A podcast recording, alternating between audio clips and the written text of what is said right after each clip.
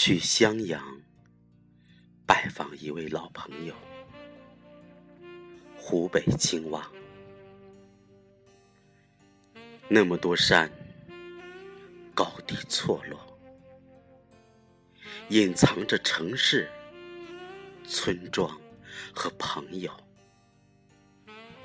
在金门以外无以看见。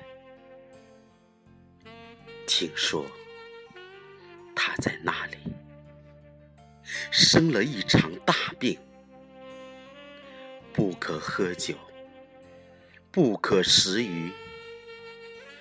不写诗的时间过得有些浪费。襄阳到底是什么样的？江水傍城而过吗？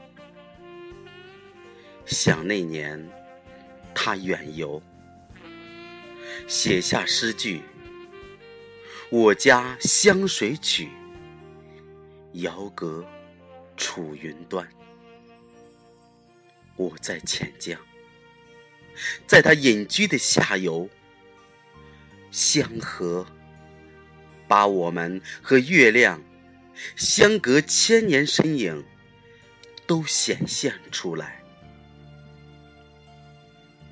好像这是一个魔幻世界，前前后后的中国诗人。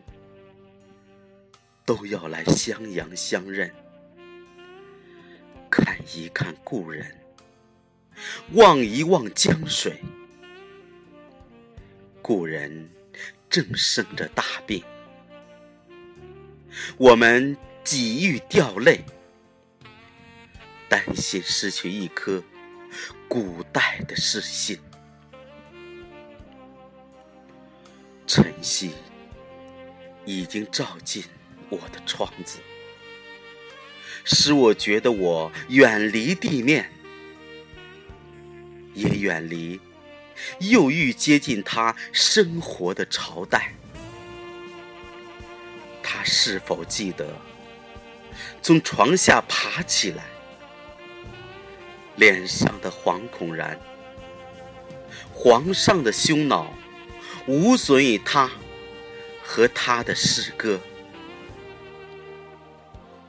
老朋友来访，他要准备酒菜和大鱼，生死不避，生死不避高过男女之爱。想起要凭吊他来，泪水夺眶而出，相隔脉脉。仍泛滥成灾，这人世已换无数世代，仍有人住他住过的屋子，然后人和屋子一起消失，仍有远客闻听大名。从万里之外赶来，产生诗情，仍有故人相逢送别，在烟花三月，也在别的岁月怀念他在的日子。